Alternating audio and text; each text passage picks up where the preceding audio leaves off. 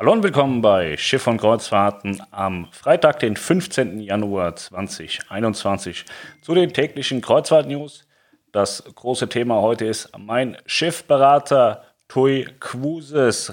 Fragen und Antworten zur Reederei aus Hamburg. Wir machen jetzt aber erstmal wie immer die normalen Kreuzfahrt-News. Ich habe heute auch Aquana wieder dabei, äh, dabei. Der ist ja auch passend äh, farblich abgestimmt mit TUI Cruises und ähm, ja, fangen wir mal an. Eben gerade läuft noch der Livestream von Costa Toscana. Sie ist ja ein Turco in der Werft und hat heute das große Aufschwimmen. Melanie hat eben noch ein Video dazu geschnitten.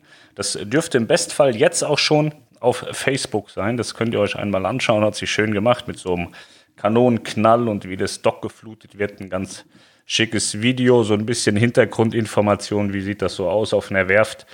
Spiele ich vielleicht auch separat nochmal auf YouTube mal sehen.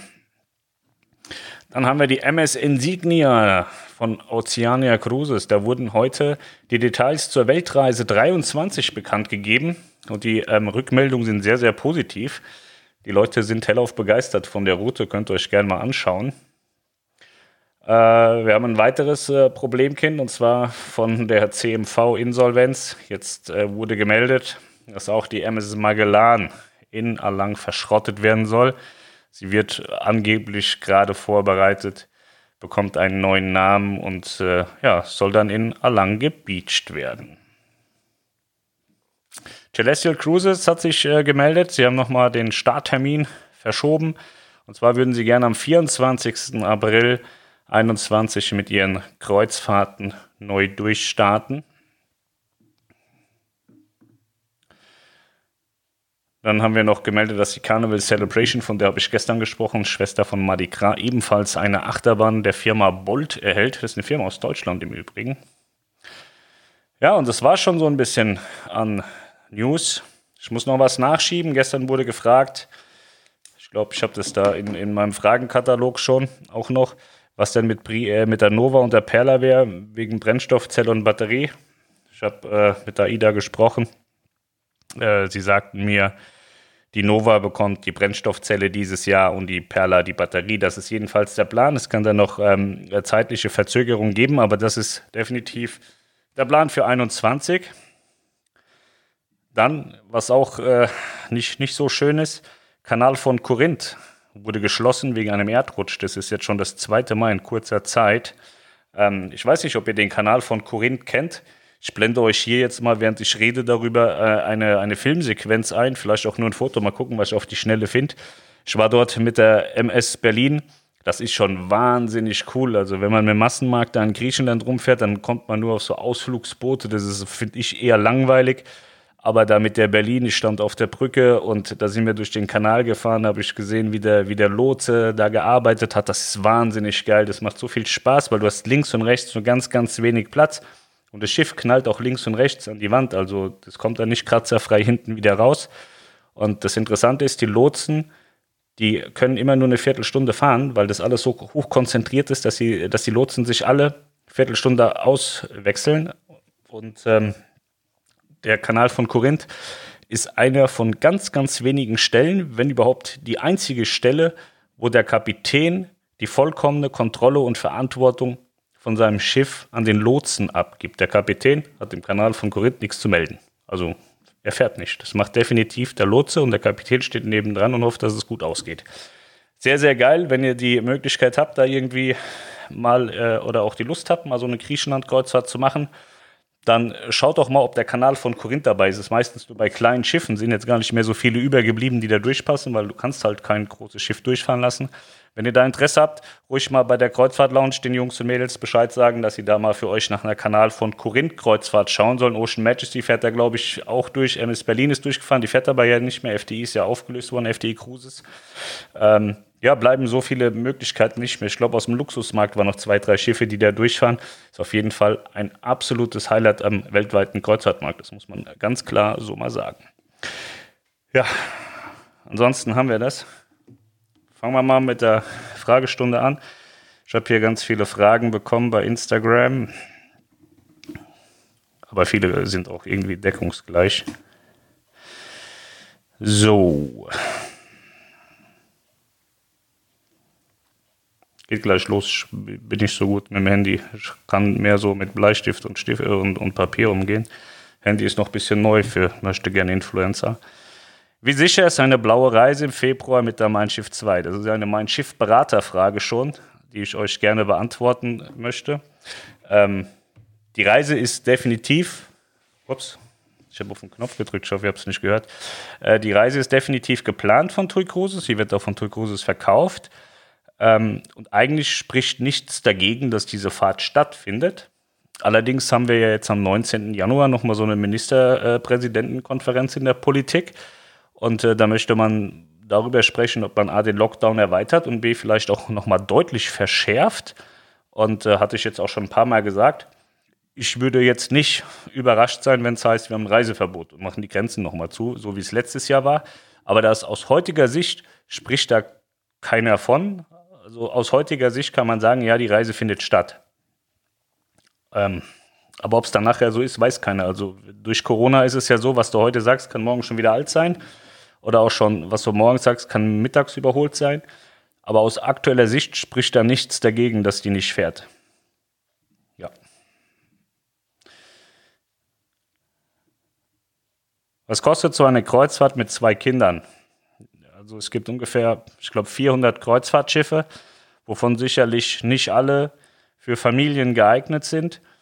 Und äh, am besten sprichst du mal mit der Kreuzfahrt-Lounge, was so eure Bedürfnisse sind. Es geht immer darum, was, was ist auch das Bedürfnis des Gastes? Was ist also das Bedürfnis vom Reisebüro, ist immer so viel Provision wie möglich zu erlangen im Regelfall. Und dann wird durch Kataloge geblättert und ein bisschen was dazu gesagt.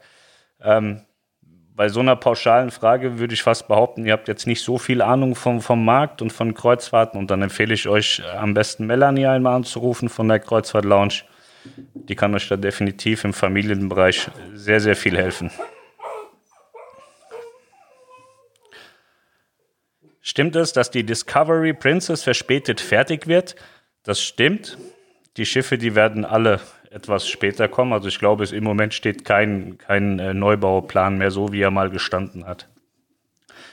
Weiß man schon, ob TUI Cruises im März, April weitere Kanarenkreuzfahrten anbieten wird? TUI Cruises hat gesagt, dass sie das machen wollen, dass sie bis zum Ultimo fahren wollen. Das ist also April, also zum Destinationszeit Ultimo und äh, Kanaren fährt man immer so bis April. Äh, teilweise auch im April noch ein bisschen, plus Trans. Und äh, das ist auch der Plan von TUI. Die Sache ist aber, wie vorhin schon erwähnt, also zwischen Planen und Passieren liegen Welten. Und äh, vielleicht warten die jetzt auch die paar Tage noch ab, bevor sie dann jetzt die neuen Reisen auflegen. Also die letzte Mein Schiff 2 Reise endet, glaube ich, am 26.02. Ähm, sie haben im Prinzip den Weg schon wieder freigemacht für den März, weil sie ja Karibik und Mittelamerika von 1 und 2 abgesagt haben und jetzt neue Reisen auflegen könnten, ähm, was sie auch planen und kurzfristig wohl auch tun werden. Gibt es schon Infos zum zweiten Neubau von AIDA 2023? Wird das eine neue Typenklasse? Noch größer. Also 23er Neubau ist basierend auf AIDA Cosma und AIDA Nova. Und äh, man hat doch gar nichts gehört. Gäbe es Corona nicht, würden wir heute wissen, was der 23er Neubau so können wird. Aber dadurch, dass äh, sich das im Neubausektor ja alles verschoben hat und ähm, die Priorität auch gar nicht da ist, sich jetzt äh, mit solchen Themen auseinanderzusetzen, habe ich überhaupt gar keine Kenntnis davon, ob sie eher der Cosma angelehnt ist oder eher der Nova angelehnt ist oder auch ähm, noch ganz andere Umbauten bekommt. Cosma und Nova sind ja ein bisschen unterschiedlich.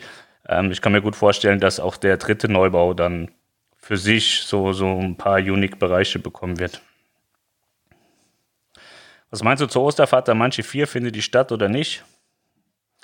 Naja, es ist eine Katalogreise. Kommt darauf an, wie sie gebucht ist. Wenn die jetzt mit 90 Prozent gebucht ist, wird sie so nicht fahren können, weil ähm, die Hygienekonzepte ja nach wie vor, also ich glaube, dass man die Hygienekonzepte äh, bis zum Jahresende äh, fahren muss, dass man daran festhalten muss. Das heißt, keine, keine individuellen Landausflüge, keine Vollauslastung, Abstand, Maske und so weiter, was wir heute kennen.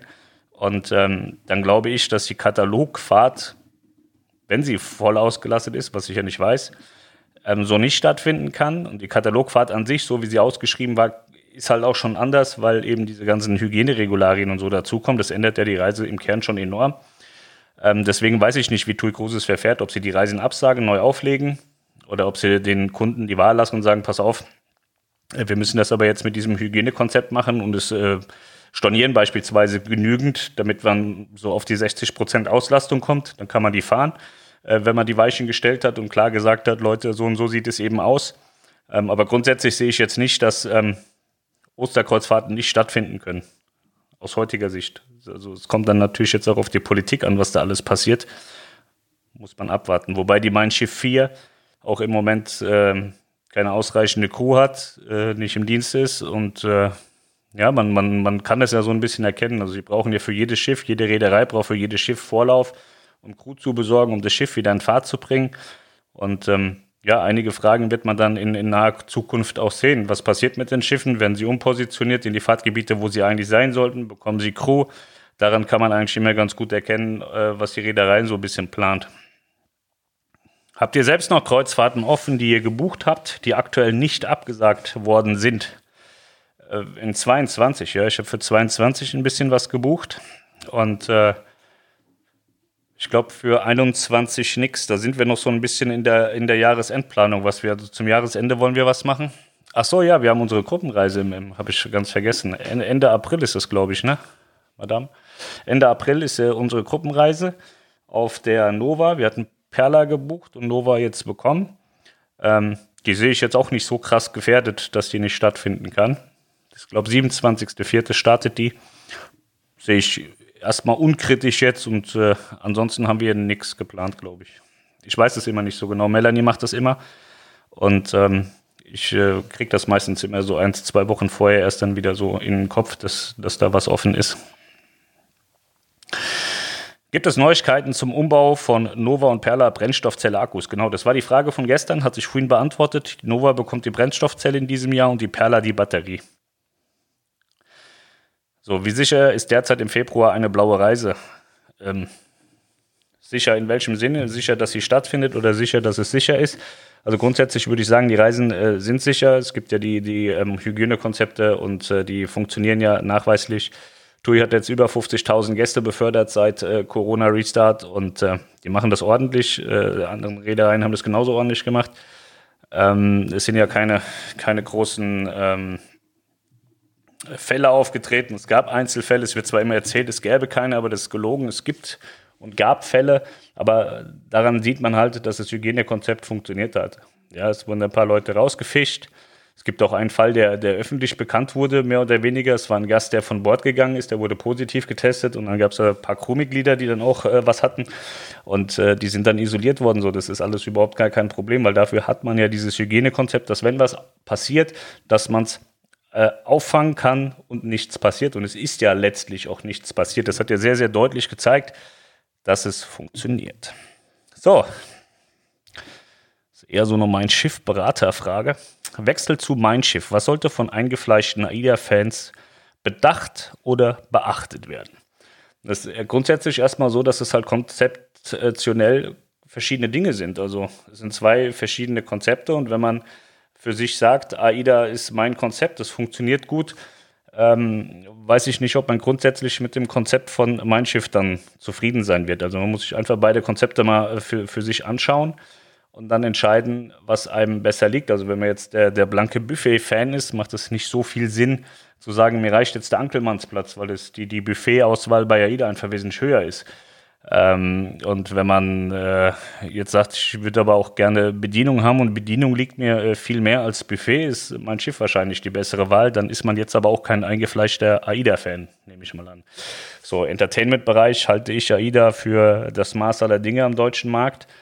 Ähm, da hat TUI viel Aufholbedarf, hat aber auch schon aufgeholt. Also es ist von, von desolat schlecht zu okay, ist in Ordnung äh, mittlerweile gekommen und sie arbeiten da ordentlich dran.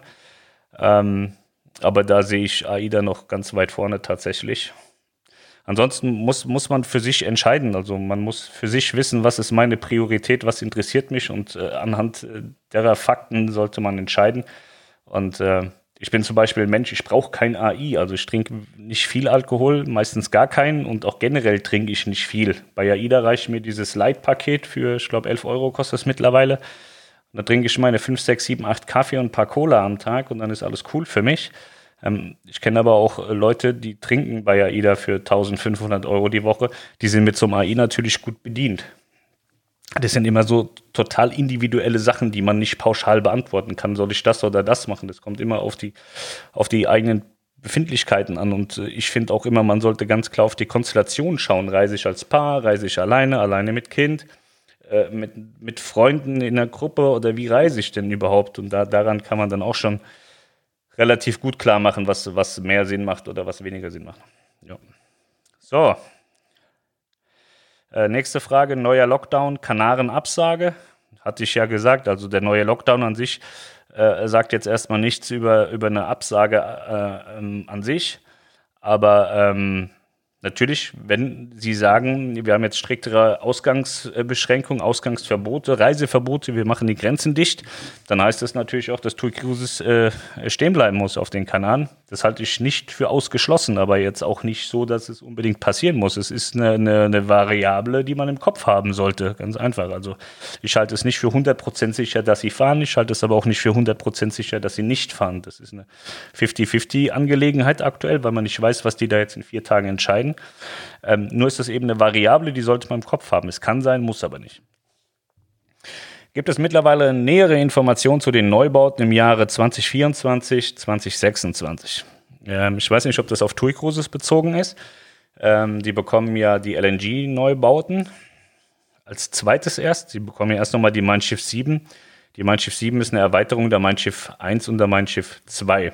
Und die kommt in 23, glaube ich.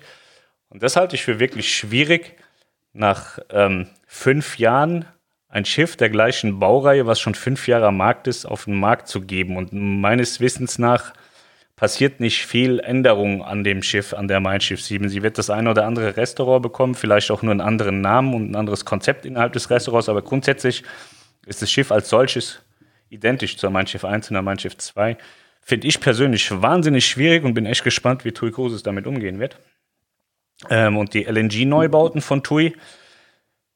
Ich hatte da mit verschiedenen Leuten bei TUI Cruises mal gesprochen, aber das war alles vor Corona und ähm, ich bin, weiß nicht, ich habe wirklich keine Ahnung, ähm, was sie denn letztlich umsetzen oder nicht. Es äh, hieß, man würde Hybridbereiche darstellen, um, um Familien in den Ferien auch einen Platz zu bieten, aber ein Hybridbereich heißt auch immer, ist nichts Halbes und nichts Ganzes und wird am Ende irgendwie wieder Schrott sein, weil entweder mache ich einen Familienbereich oder ich mache keinen. Also so, so, so Hü-Hot-Geschichten haben noch nie funktioniert und äh, da muss man abwarten. Ich kenne die Planung jetzt nicht und Corona hat, wie gesagt, im Neubausektor alles durcheinander gewürfelt und äh, ich glaube auch nicht, dass da jetzt irgendeiner bei TUI sitzt und sagt, wir müssen jetzt unbedingt äh, für unsere LNG-Schiffe nochmal irgendwie ein Konzept entwickeln. Also wenn sie noch keins haben, werden sie es jetzt wahrscheinlich gerade im Moment auch nicht unbedingt in der Prioritätenliste ganz oben haben. Wann beginnen wieder Reisen mit der Mein Schiff und wie sind die Maßnahmen bezüglich Corona? Ja, sehr interessant. Mein Schiff fährt ja. Mein Schiff fährt als einziges Unternehmen konsequent seit dem Restart durchgehend. Fahren allerdings nur auf dem Kanal mit der 1-3-Wochen-Reisen, mit der 2-1- und 2-Wochen-Reisen. Wie sieht das Hygienekonzept aus? Ähm, ist relativ einfach. Man äh, braucht zu Beginn einen Test, sonst darf man gar nicht an Bord kommen. Ähm, Maskenpflicht an Bord, Abstand an Bord, und äh, ja, Hygiene eigentlich, ne? Man soll sich dann auch öfter mal so ein bisschen die Patschhähnchen waschen. Und ähm, ja, ist alles mit, mit mehr Platz. Ich fand es sehr angenehm. Ich war mit, mit diversen Reedereien unterwegs und dadurch, dass die Kapazität ja auch verringert ist und man auch die Plätze innerhalb der, der verschiedenen Bereiche äh, minimiert, fand ich immer, dass man wahnsinnig viel Platz hat pro Kopf, egal auf welcher Reederei das jetzt war. Und grundsätzlich sind die Hygienekonzepte ja auch alle gleich. Die haben AIDA, TUI, äh, Hapag-Leute zusammen miteinander besprochen, saßen sich hier mit Häfen zusammen und haben das ausdiskutiert, was sinnvoll wäre. Da ging es auch noch damit, so hier Restart äh, Germany, so und so sehen unsere Konzepte aus. Also die haben da Hand in Hand gearbeitet, deswegen sieht es auch alles relativ identisch aus. Ähm, meines Erachtens ist die Kreuzfahrt nach wie vor noch immer das absolut sicherste Touristikprodukt im Moment, was funktioniert.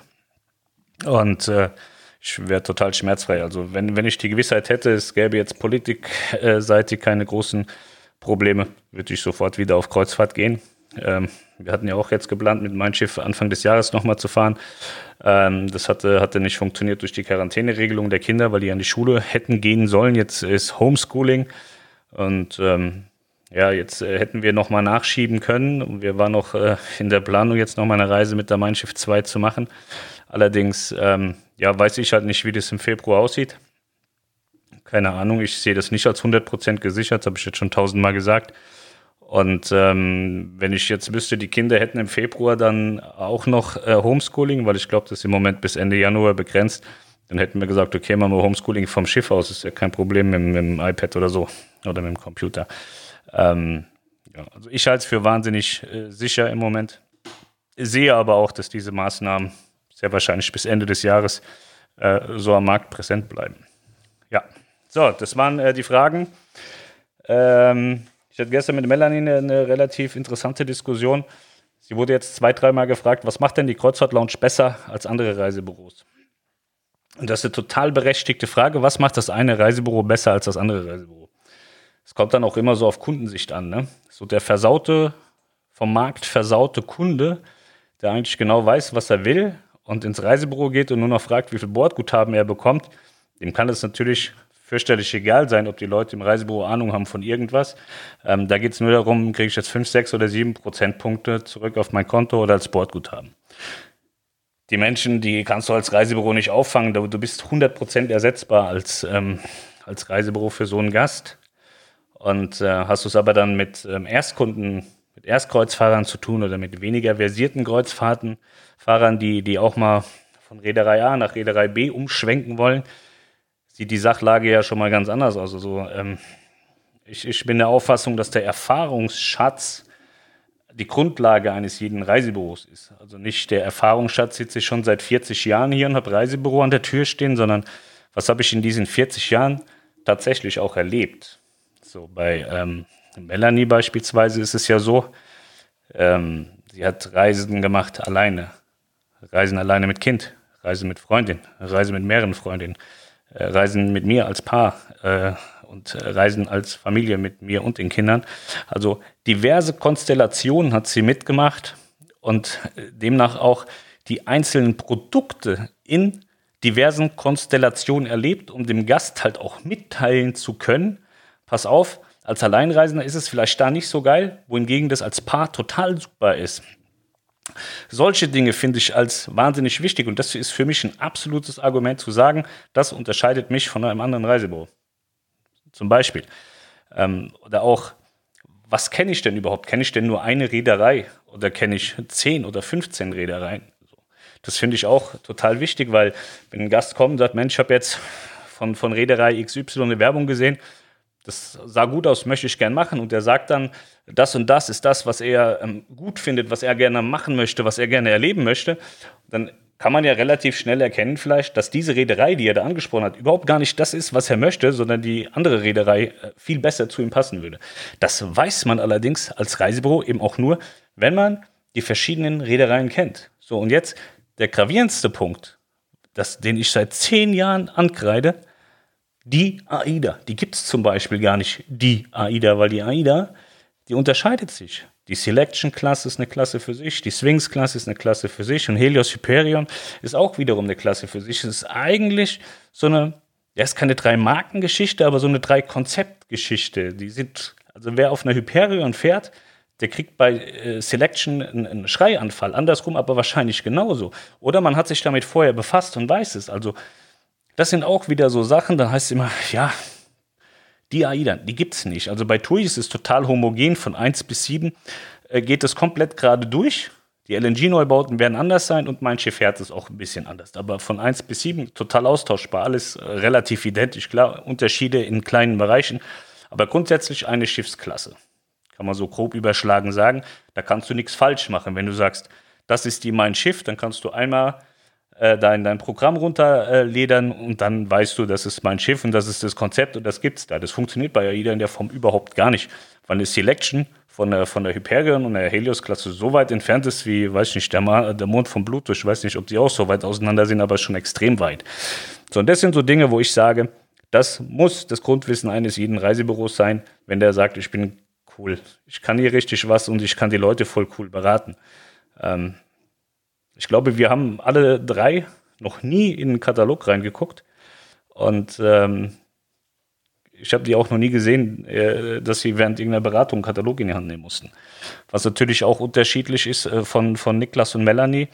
Die haben jahrelang für mich gearbeitet und äh, ja, wir machen Schiff und Kreuzfahrten. Schiff und Kreuzfahrten äh, wird zwar oft so dargestellt, als wären das so Hampelmänner, die von nichts eine Ahnung haben, aber wir begleiten ein Schiff schon während der Bauphase. Wir wissen während der Bauphase genau, wo kommt was hin. Aida Cosma haben wir uns komplett schon zerlegt zu Hause. Wir kennen jedes Abteil von Aida Cosma. Und dadurch wachsen wir natürlich ganz anders in diese Produkte hinein, wie so ein Reisebüro. So ein klassisches. Das kriegt einen Katalog zugeschickt, da heißt es, guck mal, da ist jetzt eine AIDA Cosma. Dann gibt es dann auch mal so eine PEP-Einführungsfahrt, dann ist man zwei Tage drauf und am Ende des Tages weiß man eigentlich überhaupt nichts davon.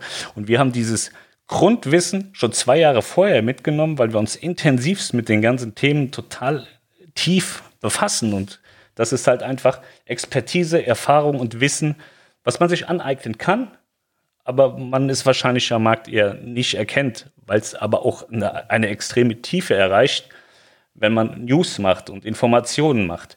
Hat ein Reisebüro ja nicht so viel mit zu tun. So, und deswegen glaube ich, kann man das als Unterschied anführen, was unterscheidet das eine vom anderen Reisebüro. Ja, das wollte ich mal sagen, weil die Frage habe ich jetzt auch zwei, dreimal in den Gruppen von Melanie gelesen und äh, ich glaube, das beantwortet es einfach ganz gut. Eine extrem tiefe, breite Expertise des Marktes und der verschiedenen Schiffe.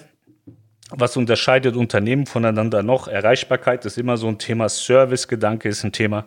Ich glaube, ich bin der serviceorientierteste Mensch der Welt. Ich scheiße die zwei auch immer zusammen, äh, wenn, wenn, wenn ich im Glauben bin, dass es mir nicht schnell genug geht oder die sich zu dumm anstellen. Ich kriege das ja immer mal so mit und denke mir, was, was diskutieren die da noch? Und äh, sie sind aber schon wahnsinnig schnell. Sie sind wahrscheinlich schneller wie viele andere schon. Und das war auch nachher der Grund, warum ich bei Pirelli weggegangen bin. Diese, diese Versteiftheit, sich nicht bewegen zu können, nicht flexibel sein zu können, nicht auch mal über seine Grenzen hinauszugehen, da habe ich kein Verständnis für. Wir haben in Deutschland eine absolute Servicewüste, dann heißt es ja, wir sind von acht bis fünf erreichbar. Und äh, da geht man auch erst um acht ans Telefon, um fünf passiert auch schon nichts mehr. Und ich glaube, dass diese Flexibilität, wenn, wenn man die ein bisschen walten lässt, also äh, Melanie sitzt ja auch abends um halb zwölf noch und beantwortet WhatsApp oder nachts um eins. Gestern Abend hat einer angerufen, ich glaube um zehn vor zwölf und hat eine Reise gebucht, wo ich mir auch dachte, Respekt. Auf die Idee muss auch erstmal kommen. Aber es gibt Leute, die das machen. Und wenn du dann auf der anderen Seite bist und die Sache abfängst, dann bist du der Gott. Allerdings bist du natürlich auch ähm, Gefangener deiner Arbeit. Muss man überlegen, ob man das möchte oder nicht. Aber das ist auch ein Grund. Also Niklas arbeitet auch fast rund um die Uhr. Also immer wenn ich dem irgendwas zuticker, gibt es auch direkt eine Antwort. Bei Melanie sehe ich es direkt, weil wir sind ja hier schön im Homeoffice.